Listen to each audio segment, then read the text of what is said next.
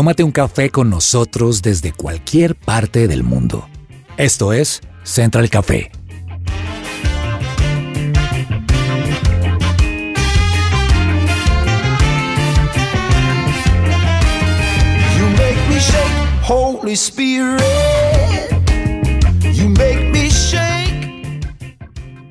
Hola, un gusto saludar a todos nuestros oyentes en esto que se llama Central Café de su presencia radio. Hoy tenemos un programa muy especial con grandes invitados, grandes secciones y para iniciar quisiera preguntarle, hoy voy a iniciar con los hombres, siempre arrancamos con las mujeres, pero hoy voy a darle la oportunidad a este hombre que me acompaña hoy en mesa. Señor Cabezas, ¿qué prefiere usted? ¿Un viaje en tren, un viaje en yate, en helicóptero o tal vez en globo? Uy, qué buena pregunta esa, Javi. Todos me gustan. Yo la verdad nunca he hecho un viaje en globo, entonces es como un sueño, me gustaría saber cómo es, eh, cuál es esa experiencia de hacer un viaje en globo, pero ya como en, en- en más, digamos, cotidianidad, me encantan los viajes en tren. Lo, lo he hecho un par de veces, yo sé que aquí no tenemos muchas vías férreas eh, en Colombia como para hacerlo, pero así por el tren de la Sabana y lo que conocemos nosotros aquí alrededor de, de Bogotá, lo he hecho y me parece fascinante eh, viajar en tren. Me imagino cómo es viajar en tren entre las ciudades de Europa, por ejemplo. Eso debe ser maravilloso. Oiga, sí, debe ser eh, algo especial. Señora, señora, quiere decir es Laura, eh, felicitaciones, aquí recién casada. Gracias. Bueno, ¿un viaje en qué? Eh, al igual que Andrés, no he experimentado el globo. Eh, tengo altas expectativas con respecto al, al viaje en globo, pero prefiero el, el viaje en yatecito. Me parece chévere la sensación de mm, recibir la brisa del mar, de la playa, el sonido de las olas. Bueno, ya cuando el mar está picado ya genera un poco de, de miedo, pero, pero en general me parece una experiencia chévere. Bueno, Janina, qué bueno saludarle. ¿Cuál sería su viaje favorito, su viaje a elegir? ¿Tren, yate, helicóptero o un globo? En este momento un globo, Javi, porque no he tenido esa experiencia y la verdad quiero vivirla. Yo he visto esos viajes en Capadocia con esos globos impresionante, el cielo lleno de globos y me imagino haciéndolo. Así que globo. Yo también me voy por el tema del globo y es que preguntaba esto porque entra uno a redes sociales, ¿no? Y encuentra imágenes de gente viajando en globo, la mayoría coinciden en Capadocia, hay que conocer ese lugar. Eh, y todo se ve tan lindo en, en- redes, ¿no? Todo es como una vida perfecta, no sé ustedes qué piensen, uno entra a redes sociales y uno no, no, ve, no ve sufrimientos, no ve dolor, no ve necesidades, solo se ve disfrute. Y la pregunta que me hago cuando veo estas fotos es, ¿será que la vida es tan perfecta? Yo he escuchado por ahí una frase, no me acuerdo si la leí, si no recuerdo mucho, pero esta frase dice, estamos bajo una generación con corazones tristes y fotos felices. ¡Wow! Con eso me respondí. fuerte. Ah, fuerte esa respuesta. Janina, ¿qué piensa usted de eso? ¿Será que la vida realmente es tan perfecta como la muestran en esas fotos? ¿O detrás de esas fotos hay una vida normal, común y corriente? Claramente no, Javi. Yo, digamos que he tenido la oportunidad, además de tener muchos compañeros artistas que se ven a sí mismos como un producto y que utilizan las redes sociales como un medio de sobrevivencia o de subsistencia. Entonces, digamos que es un medio de trabajo y para poder ganar dinero, pues tienen que tener un feed que sea atractivo a los ojos y crear de alguna manera una admiración de las personas hacia ellos para que la gente pues los siga. Y a medida que crean seguidores, pues ellos por publicaciones pueden cobrar cierto dinero, pero creo que somos seres humanos y todos nosotros vivimos dificultades, todos nosotros eh, tenemos momentos difíciles que obviamente muchas personas no las muestran porque ser vulnerable no es tan fácil, ¿no? No es tan fácil y uno no abre su corazón a cualquiera. Entonces creo que sí hay la vida, el- la vida que quisiera, y lo digo entre comillas, la vida que quisiera tener está reflejada en las redes sociales, pero no necesariamente es la realidad. Señor Cabezas, ¿usted qué piensa cuando ve esas fotos? Honestamente. Eh, No, claro, es, es que eso es una realidad, Javi, eso es algo que, que digamos ya es muy común para todos nosotros el, saber y entender. Por ejemplo, en el caso de los famosos, si ponemos como ejemplo a los famosos, a la gente que siempre pues se mueve en el mundo de la farándula, que son estrellas o que tienen muchísimos seguidores, sabemos que sobre todo por el tema de las redes sociales, lo que tú ves en las redes sociales puede ser digamos una, una cara, una pantalla, pero seguramente esa misma persona, ese mismo famoso tiene otras facetas detrás en su vida que no se ven y que también son igualmente importantes. A mí, por ejemplo, yo siempre he pensado en, en estos comediantes tan famosos, históricos, tipo Jim Carrey, tipo Robin Williams, que siempre fueron personas que eh, entretuvieron a, su público, o sea, parece que nacieron para entretener y, tuvieron siempre un talento impresionante, pero uno ve, por ejemplo, Jim Carrey que ha manifestado varias veces que,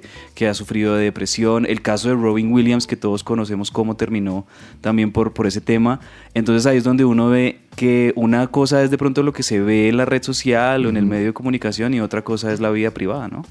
Pues yo no pretendo hoy en el programa descubrir el agua tibia con este tema de las redes sociales, pero encontramos últimamente, bueno, ya hace bastante tiempo, el tema de los influencers, ¿no? Es, este grupo de personas tan reconocidas en las redes sociales y, preguntamos qué es un influencer y es esta persona que tiene la capacidad de afectar las decisiones de otros, ¿no? Con lo que ellos dicen, con lo que ellos hacen.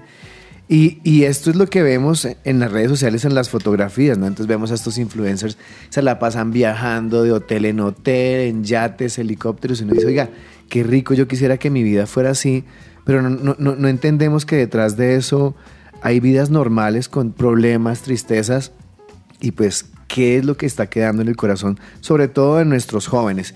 Y yo quería preguntarle, Janina, ¿será que esto de los influencers tiene algún peligro para la generación de, estas generaciones que están aquí viviendo hoy día?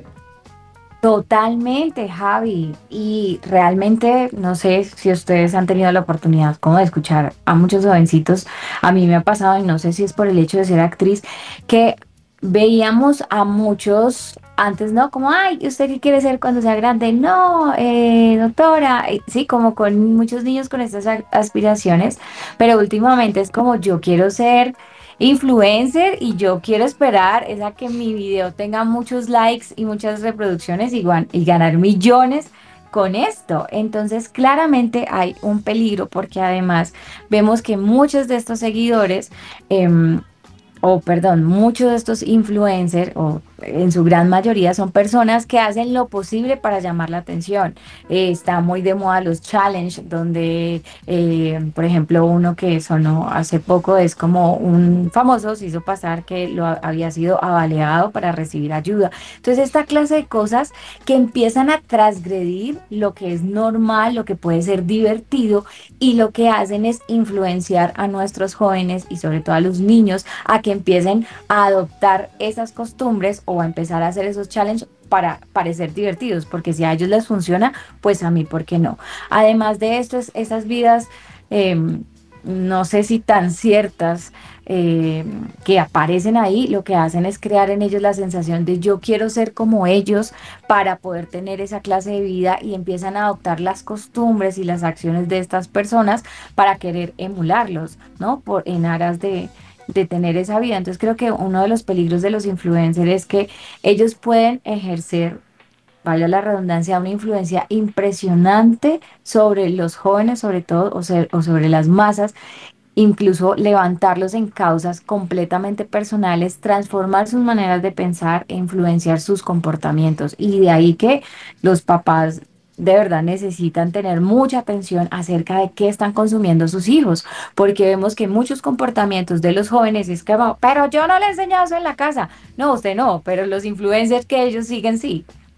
Laura, ¿qué poder podría llegar a tener un influencer? Bueno, les voy a mencionar algunos de los poderes que tienen los influencers y es hacer una campaña de marketing digital generan impacto, llegar a lograr que las personas se sientan identificados con ellos en cuanto al contenido que ellos producen.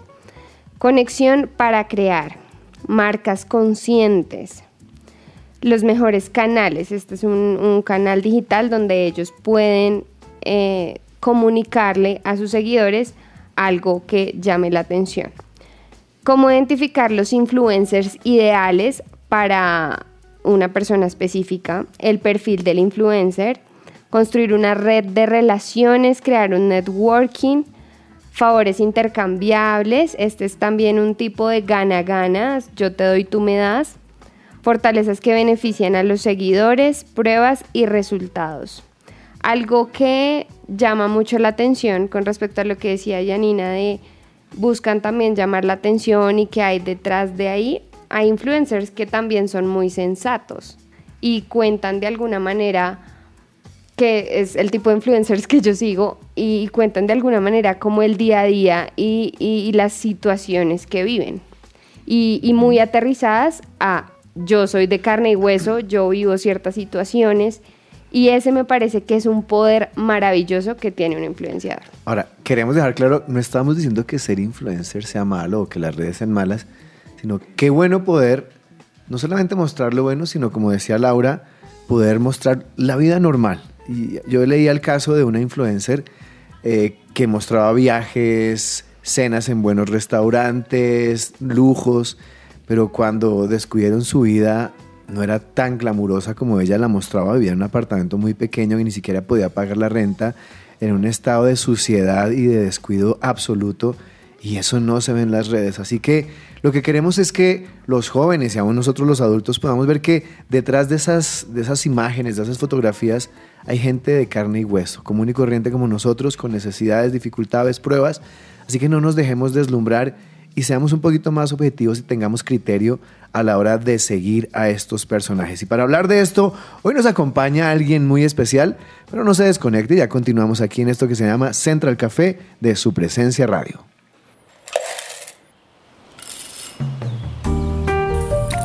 Llegó la hora de tomarnos un expreso Y para continuar con nuestro tema aquí en Central Café de su presencia radio, nos vamos a tomar un expreso con alguien de la casa. Ella es Francis Rodríguez, relacionista pública especializada en prensa, booking y producción de eventos, con experiencia de, oiga Andrés, más de 11 años, PR y jefe de prensa de eventos, conciertos y conferencias. Actualmente es la relacionista pública del señor Alex Campos, de nuestros amigos Funky, Oveja Cósmica, Idiomar y trabaja con el sello de Funky Town Music. Francis, un gusto tenerte aquí en los micrófonos de Central Café. Bienvenida. Hola a todos, muchas gracias por esta invitación. Qué tremenda presentación. De verdad estoy feliz porque, pues, como tú dices, es mi casa. Eh, me encanta esta invitación, de verdad me emocioné mucho cuando me dijeron te queremos tener en Central Café, para mí fue de verdad una honra increíble y pues nada, gracias por estar aquí y saludos a todos los de la mesa de Central Café. Bueno, Francis, estamos hablando de este fenómeno de ya varios años de las redes sociales, Instagram, TikTok y, en específicamente de, los influencers, ¿no? esta gente que pareciera aparentemente tener vidas perfectas por lo que uno ve en las fotos, los videos, las imágenes, pero yo creo y estoy convencido que aunque pueden llevar unas vidas muy, muy chéveres, no son perfectas. ¿Cómo es la vida de un influencer? Francis, tú que andas en ese medio y conoces a algunas personas, ¿qué nos podrías hablar? Bueno, pues yo que estoy detrás como del escenario eh, y vivo en contacto con todos los artistas y conferencistas. Eh, es una vida normal, como la de cualquier ser humano que se levanta, que tiene una casa, que tiene una familia, que tiene responsabilidades, mm, que también tiene problemas. No todo es color de rosa, no todo es lo que vemos en las redes sociales.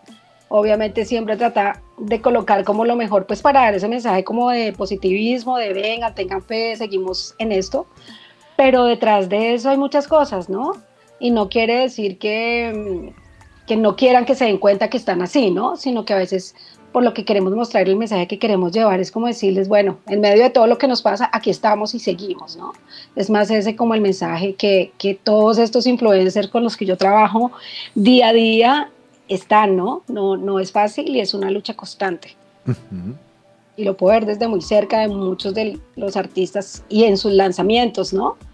que también en los lanzamientos es cuando realmente estamos en contacto las relacionistas porque no es solo hacer un comunicado, sino dime por qué estás sacando esta canción, qué te generó esto, esta composición, de dónde salió esto y de ahí es que nosotros transmitimos a los medios de comunicación a través de los comunicados realmente de dónde nacen esas canciones, ¿no? Y es de su vida, ¿no? De lo que está pasando en este momento esa persona, ese cantante, ese pastor, ese conferencista. Yo creo que Francis tiene, digamos, algo muy a favor y es que está rodeada de personas em, e, e, influencers cristianos, ¿no? Como, como gente que lleva un mensaje, que tiene un propósito, que tiene alguien que lleva allí a su vida. Ahora pensaba yo, ¿qué habrá de estas personas que no tienen a Dios, que no conocen a Jesús y son influencers? Entonces vemos como muchos eh, que invitan a los jóvenes a hacer cosas no tan chéveres. Y yo Quisiera preguntarte, tú que tienes más experiencia sobre eso, como cuáles son esos principales mitos sobre la vida de los influencers, ¿no? Como por ejemplo algunos de ellos, no, que es muy fácil el trabajo, ¿no? Que, no que, casi que eso que ellos hacen no exige un trabajo que tienen mucho dinero, que tienen todas sus necesidades resueltas. Como compártenos un poco más cuáles son esos mitos que tú te has encontrado acerca de la vida de los influencers. Pues mira que algo muy bonito que me pasó este año, lo digo bonito, fue porque fue conocer parte de un artista con el que llevo más de seis años trabajando, que no me gustaba su música al principio porque no, me gusta mucho el rap, pero con el, álbum que me tocó trabajar con él fue más urbano eh, y pude vivir con él y su esposa durante cuatro meses ahorita eh, este año y pues te hablo de Ponky y lo hablo porque sé que con él él es un tema abierto y, ha sido muy sincero en sus redes, ¿no? Creo que es de los que más dice estoy bien, estoy mal, estoy pasando por esto y en su último álbum lo que hizo fue sacar como unos cortos videos y decir esta canción la hice porque estaba pasando por esto. Entonces creo que eh, esa vulnerabilidad como ser humano nos compete a todos. Y ese mito de que no pasa nada es, es falso, ¿no? Detrás de eso siempre va a haber algo con, con el álbum rojo de Punky nos pasó algo súper lindo y es que veníamos de Houston en el carro. O sea, llegamos al aeropuerto y íbamos en el carro y él estaba diciendo, Frank, ¿qué hacemos para el video? Quiero hacer un video, pero que de verdad la gente sienta lo que yo estaba sintiendo en esa canción. Entonces yo le dije, ¿qué estaba sintiendo en esa canción? Entonces es la de la que tiene con Marcela Gándara que se llama Correr a ti. Y me empieza a contar y literal se para en la mitad de la avenida con la esposa, íbamos en el carro y se paró en un sitio y dijo no puedo más y se puso a llorar. Entonces ver a tu artista llorando y diciendo, esta canción la hice porque literal vi a mi hija destruida porque perdió su bebé, porque eh, le faltaba poquito para nacer a ese bebé y lo perdió. Y tuvimos que vivirlo, recibir a ese bebé, tenerlo más o menos una hora ahí con nosotros hasta que el bebé ya se iba. Entonces, ver, saber de que tenía que ser el papá, que tenía que ser el hombre, que tenía que ser el fuerte, a él lo le dio como, dijo, no puedo, ¿sí? Entonces llegó como ese momento de, yo soy ser humano también, o sea, por más de que sea hombre y sea el papá, yo también necesito llorar y también me duele lo que le está pasando a mi hija. Y de ahí es que nace esa canción de Correr a ti. Me dice, Fran, para mí no es fácil. Y ese día le dijo a su hija, llegamos y dijo, ¿sabes qué? Le voy a decir a mi hija que esa canción se la hice fue para ella. Que a pesar de todo lo que está pasando, pero que tú sientas y te, te pongas a hablar con el artista y de un momento a otro, ¡pum! se ponga a llorar de una forma que sea, gracias primero porque es la confianza que te puede generar. Eh, eh, es, o sea, no cualquiera se, se va a sentar y va a decir, estoy pasando por esto entonces, para él, y fue la pandemia, ¿no? Entonces también fue todo ese momento de estar en una pandemia, de perder un bebé, de estar aislados, aunque estuvieran, ellos vivían en Orlando, pero pues igual, lo mismo también estuvieron muy encerrados. Entonces fue como sentir que, que a veces dicen, ay, tan rico Ponky está aquí, está allá, está corriendo. Yo viví con ellos y realmente casi nunca lo veía, ¿sí? Estaba todo el tiempo, era con su esposa, con Wanda porque él era encerrado literal en el estudio. Entonces a veces cuando dicen, ay, es que no da entrevistas, ay, es que llega a la presentación y no quiere hacer una rueda de prensa. Y yo digo, cuando ya vives con ellos y dices, tres semanas literal de bajarse de un avión, dejar sus maletas, coger otra maleta, meter otra ropa, comprar ropa para otras presentaciones, porque ni siquiera te alcanza a ven, lavemos la ropa, sequemos, la organicemos. Entonces como que yo viví ese día a día de ellos y yo decía, wow, como, como pareja se fortalecen mucho porque Wanda ya sabe trabajar, tratar mucho como es su vida con su esposo, pero también entiende mucho y están mucho en oración porque dicen, o sea, si no nos enloquecemos, ¿me entiendes? O sea, la presión de, oye, Claro, ¿por qué no pueden hacerlo? Y es también la humanidad de lo que nos estás mostrando que, que vive el artista. Pero realmente tú nos das una descripción de, de lo que fue el video de Correré a ti. Pero todo esto que, que vemos en la pantalla es real porque es la humanidad de lo que está viviendo el artista, como nos mencionabas. Pero que hay detrás de algunos artistas que solo muestran como la cara bonita de sus vidas? ¿Qué hay detrás de eso? Pues creo que ahí sí hay una falencia, ¿no? Yo creo que ahí sí hay como un vacío y solo quieren llenarlo a través de esa pantalla y, y creo que cada vez que le dan un like van a sentirse llenos, ¿no? Pero ahí es donde muchos dicen necesito o ayuno o necesito salirme de las redes. Creo que ahorita Spider-Man, no me acuerdo cómo se llama, Tom, el, el Tom actor. Holland. Exacto, él puso, me salgo de las redes porque necesito respirar. Y que cuando tienes ansiedad y todo, ¿a qué se refiere a eso? O sea, puedes estar viral, puedes tener todo, pero tu casa estás totalmente solo. Cerrar la puerta y chao, no encontraste a nadie. Entonces, como que creo que también eso ahí puede ser muy chévere influencer, pero no todo lo que vemos eh, es verdad, ¿no? Puedes estar destruido. Francis, eh, digamos que lo- los que consumen más redes sociales podría pensar yo que son los jóvenes, ¿no? Los, los adolescentes, los teens. ¿Qué les dirías a ellos o, o cómo, cómo, cómo aterrizarlos para que realmente entiendan que todo lo que ven no es cierto? Porque es que ellos, y lo digo por mi hijo, mi hijo a ratos ve cosas así en redes conmigo y, se deslumbra y dice, ay papi, yo quiero ser youtuber, y papi, yo, y yo- yo le digo, mi amor, todo eso que estás viendo es chévere, pero no, no las 24 horas de sus, de sus vidas son así. ¿Cómo, ¿Cómo aterrizarlos a ellos para que entiendan que detrás de eso hay otras cosas? Uy, que investiguen en qué van las vidas de esas personas. Mira, yo el otro día vi el accidente que tuvo una actriz y a mí me encantaban las películas de ella y todo lo que veía en sus redes sociales. Y eh, a raíz de ese, de ese, mm, de ese accidente me entero de toda la vida que ella en realidad tiene y es una mujer que sufrió toda su vida porque murió eh, en drogadicción y ponía en sus redes las cosas más espectacular. O sea, nunca dijo, estoy en esto, estoy en adicciones, estoy mal, nada. Todo lo que se veía era perfecto. Entonces creo que las redes sociales son importantes, pero creo que lo más importante es, de verdad, tener una relación con Dios. No es, no es mm, conocer a Dios y acercarme a Dios, ¿no? Sino realmente ir y buscar a Dios, que Dios es la única, o sea, es la única salida que nos da a de verdad empezar a nosotros, a mirarnos a nosotros mismos y a valorarnos. Creo que hay un tema de valor que le hace falta en este momento a los jóvenes, que creen que el valor está en mirar a los demás sin querer ser como yo quiero ser como ella, quiero, y eso creo que también va desde la casa, ¿no? Desde lo- de los papás, afirmar a esos jóvenes, a esos hijos, lo importantes que son. Yo vi una película, yo soy súper así de películas, de cine, todo, y hay una película que me encanta porque la, la empleada le dice todo el tiempo a esa niña que, que ella cuida porque los papás nunca están con ella, y la empleada literal como su mamá. Y la empleada le dice todo el tiempo, tú eres una niña importante, valiente, amorosa, eres tú, eres linda, no te pierdas en este mundo porque la empleada ve todo lo que hay atrás del mundo de divino, de dinero y todo, pero realmente la empleada sí sabe qué pasa en su casa interiormente con sus patrones, ¿no? Palabras Ahí, de afirmación. Y fidelidad, todo. Entonces, esas palabras de afirmación en los jóvenes yo creo que es súper importante y los papás estar súper atentos a lo que está pasando con la juventud. Yo tengo dos sobrinitas y mi hermana todo el tiempo con los papás, con el papá, o sea, están ahí. ¿Qué pasó? ¿Qué, necesitas? ¿Qué está pasando en tu colegio? Porque no es solo llevarlos al, al colegio y darlos el mejor colegio, no, es llegar a la casa y decir qué te pasó hoy, cómo te fue hoy, qué necesitas y sobre todo el valor, el valor como persona y el valor que te da a ti Dios como, como su hija.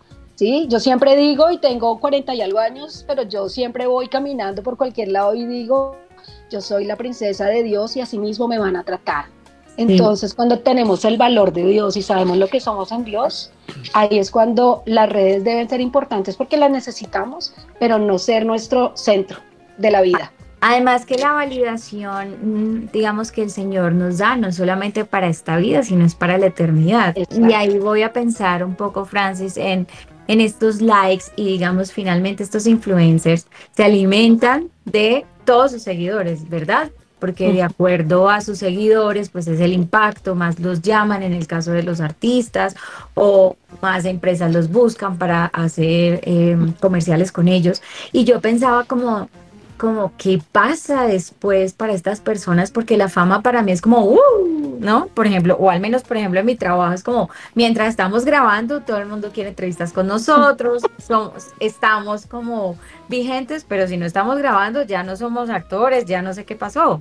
Y lo mismo en los influencers, como que mientras estén haciendo contenido, por eso decía fan, y mientras tengan likes, pues hay algo que pasa con sus vidas. Pero, ¿y qué si esto no pasa?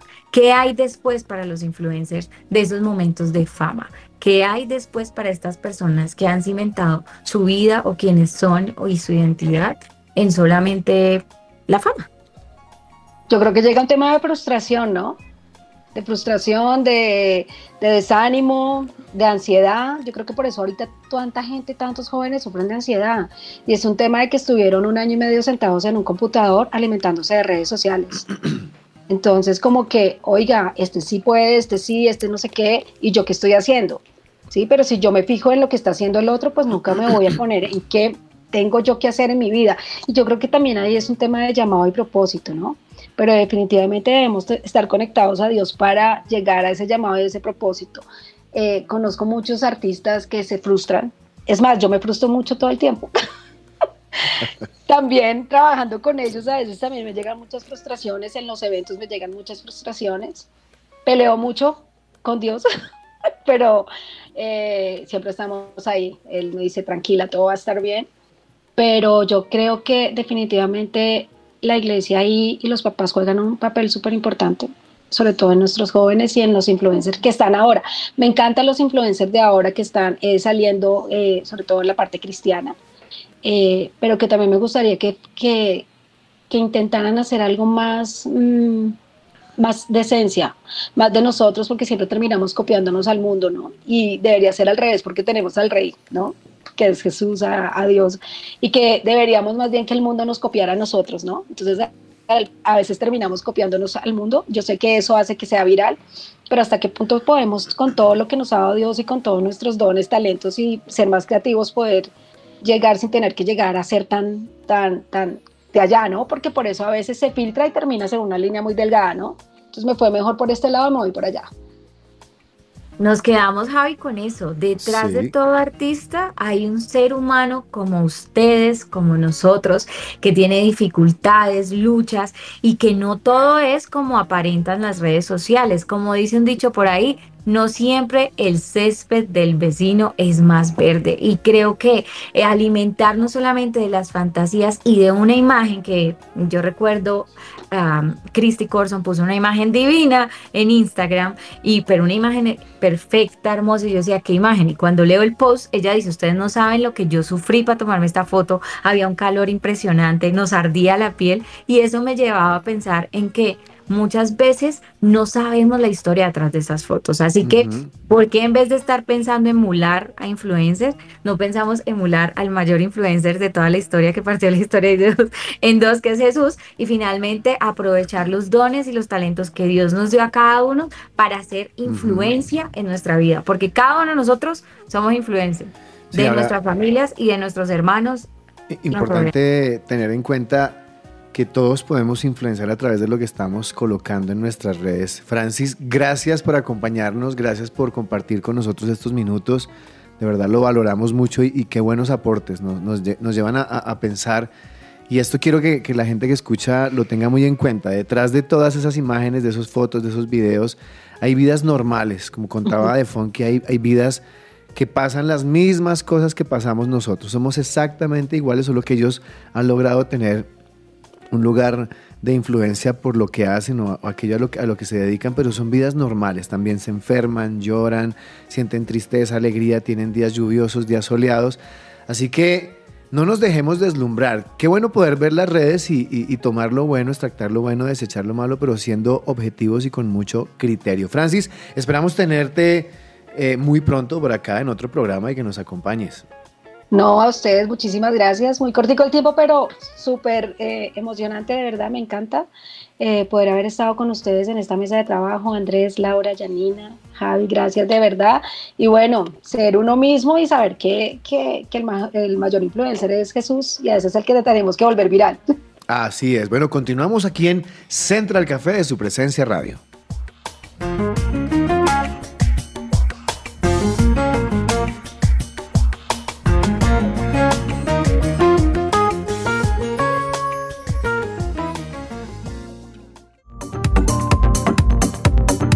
No te desconectes, estás con Central Café. Su presencia radio.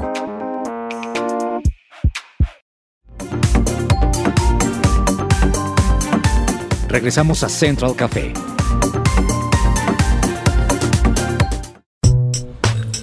Tendencias dulces y amargas.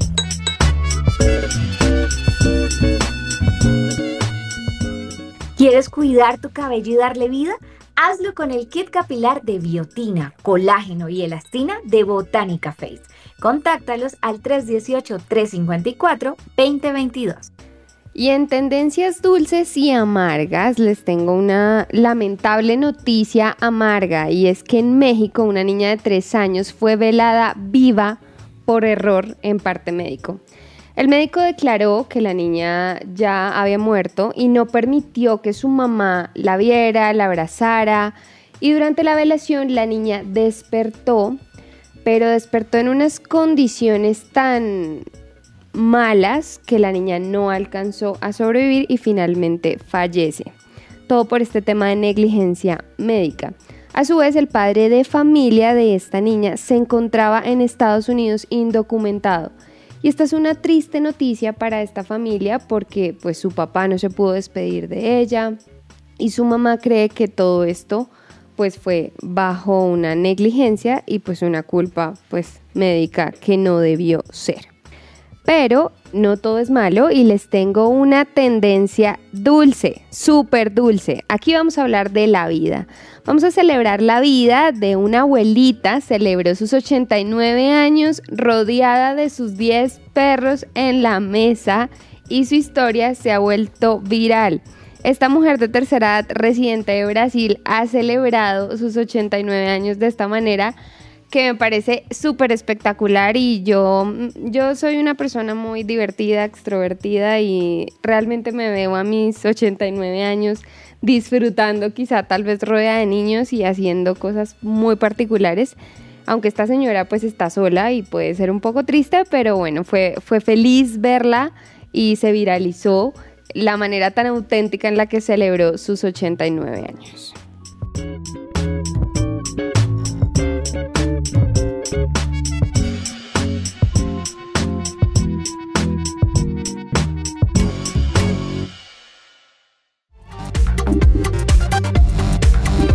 Estás conectado con Central Café.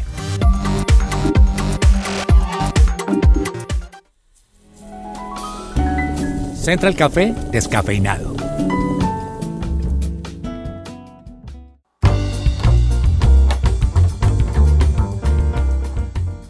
Para el 2017, el número de usuarios móviles en el mundo ascendió a 4,9 mil millones lo que supone que el 66% de la población mundial tiene al menos uno de estos dispositivos móviles, ¿verdad? El móvil, el celular, como lo decimos en Colombia, se ha convertido como en un aparato indispensable en nuestras vidas. Llevamos ahí nuestra agenda, el acceso al correo electrónico, la actualidad mundial, sin embargo, el estar conectados constantemente puede predisponer a situaciones de dependencia y adicción. Y yo quiero que ustedes ¿no? escuchen estas cifras. El 61% de los usuarios mira su móvil en los primeros 5 minutos tras despertarse y el 72% de los usuarios lo miran al menos una vez por hora, siendo más del 50% los que comprueban varias veces a la hora. Según la revista Diners, en promedio, un adulto toca su teléfono móvil más de 2.000 veces al día.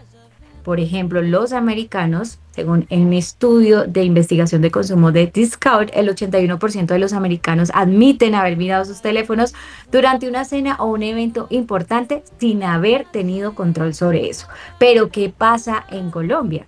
Pues en Colombia, según una encuesta realizada por la Asociación de la Industria de Telecomunicaciones, ASOMóvil, el 79% de los colombianos tienen cercanía emocional con su celular. El 15% de los encuestados consideran que usan mucho su celular cuando comparten con su familia y aún así el 85% no tiene intención de alejarse de su celular. ¿Y cuál es la dificultad sobre eso? Y es que nos puede predisponer a una adicción. Y yo no sé si ustedes tienen conciencia, pero hay algo que se llama nomofobia. La nomofobia es el miedo a estar sin celular o a desconectarse de cualquier dispositivo móvil con internet. Es una adicción que ha ido en aumento específicamente en Colombia en los últimos años debido a la mayor facilidad de adquisición de smartphone y al auge de las redes sociales. Son más vulnerables los jóvenes, pues que desean estar siempre en la última versión de la tecnología o que sienten que mejora su estatus y su autoestima. Les voy a decir algunos de estos síntomas para que ustedes sepan si están de pronto sufriendo de homofobia. La primera es mirar constantemente su celular para ver si ha recibido un mensaje. ¿Usted le roba horas al sueño para sumergirse en las redes sociales? ¿No quiere ir a ningún sitio en el que haya cobertura? ¿No apaga el móvil en ningún momento? Pues más de la mitad de las personas justifican su nomofobia ante el aislamiento que le supone no poder contactar o hablar con sus amigos y un 10% achacan su adicción a necesidades del trabajo que les obliga a estar localizados permanentemente. Pero esto tiene consecuencias. Si bien las nuevas tecnologías ofrecen muchas posibilidades de bien social, al mismo tiempo pueden esclavizar mucho a los individuos, trayendo afectaciones no solamente en la salud de las personas, sino claramente en la relación con la realidad.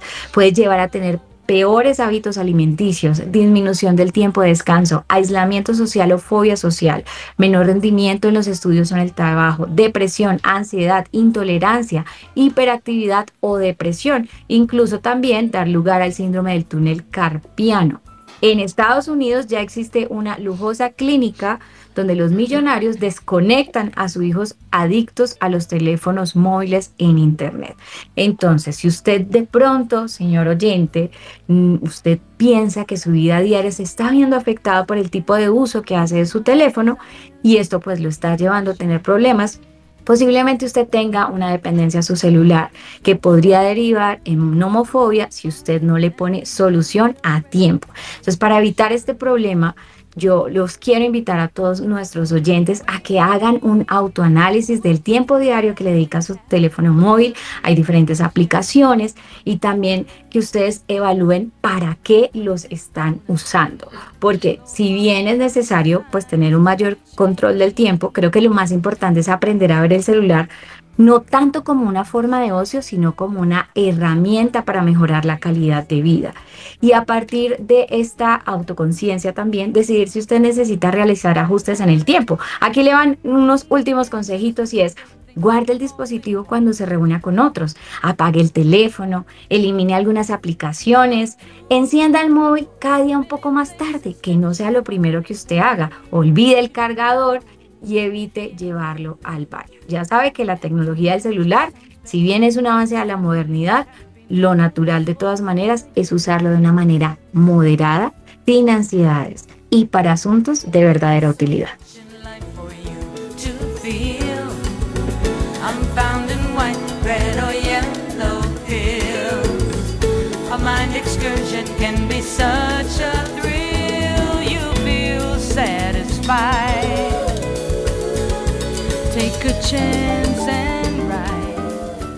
Bueno, y así llegamos al final de Central Café de su presencia radio. Gracias a nuestros oyentes por acompañarnos y esperamos encontrarnos en un próximo programa. Pero antes de terminar, Andrés, tenemos una buena noticia para nuestros oyentes, ¿no? Sí, la buena noticia, Javi, es que nos pueden escuchar ahora en Bogotá y en sus alrededores con el dial 1160 AM, 1160. Allí ustedes pueden sintonizar la señal de su presencia radio de manera convencional.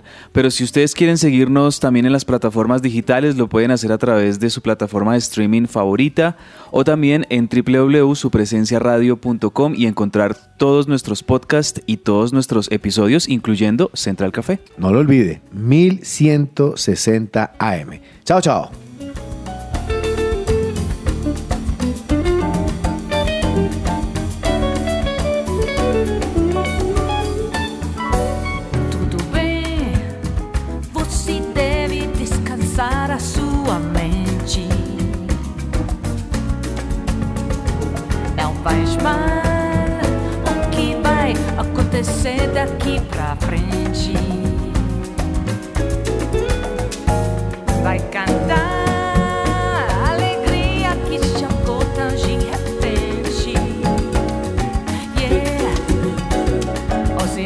Coração na cima Tão feliz vai já cantar no carnaval